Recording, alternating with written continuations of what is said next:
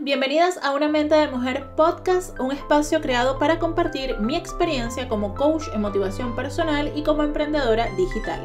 Mi nombre es Carolina Azuaje y el tema de hoy es cómo dejar de procrastinar. Así que recárgate de energía que ya comenzamos.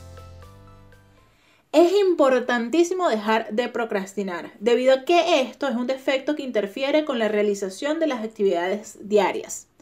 Procrastinar interfiere con nuestro crecimiento personal, profesional y educativo. Y te voy a ser sincera, aprender a dejar de procrastinar no es nada sencillo.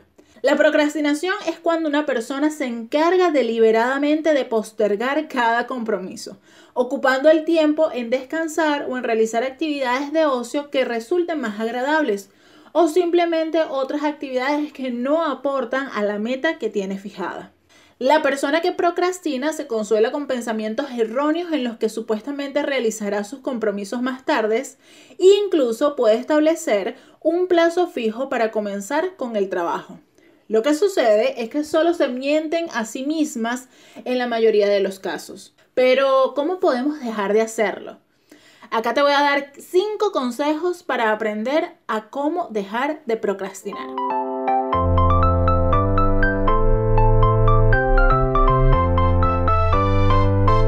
Consejo número uno, determina tu error.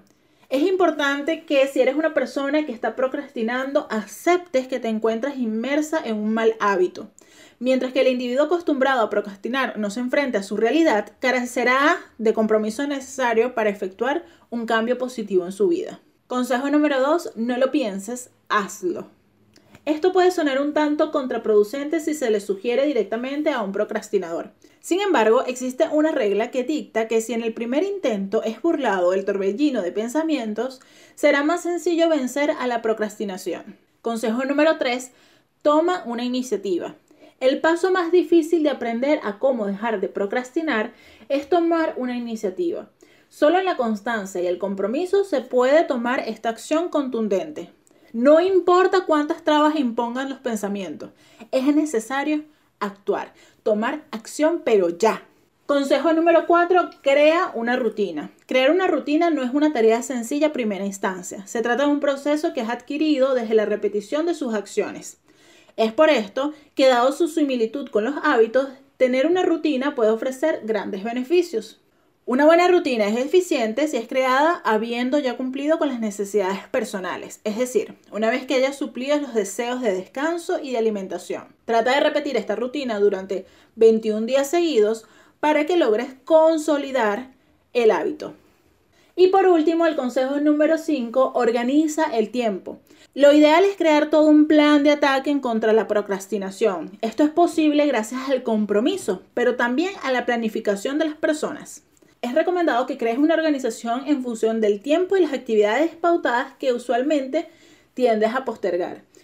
Si tú como persona te apegas a este orden y haces la planificación de tu rutina, vas a lograr conseguirlo.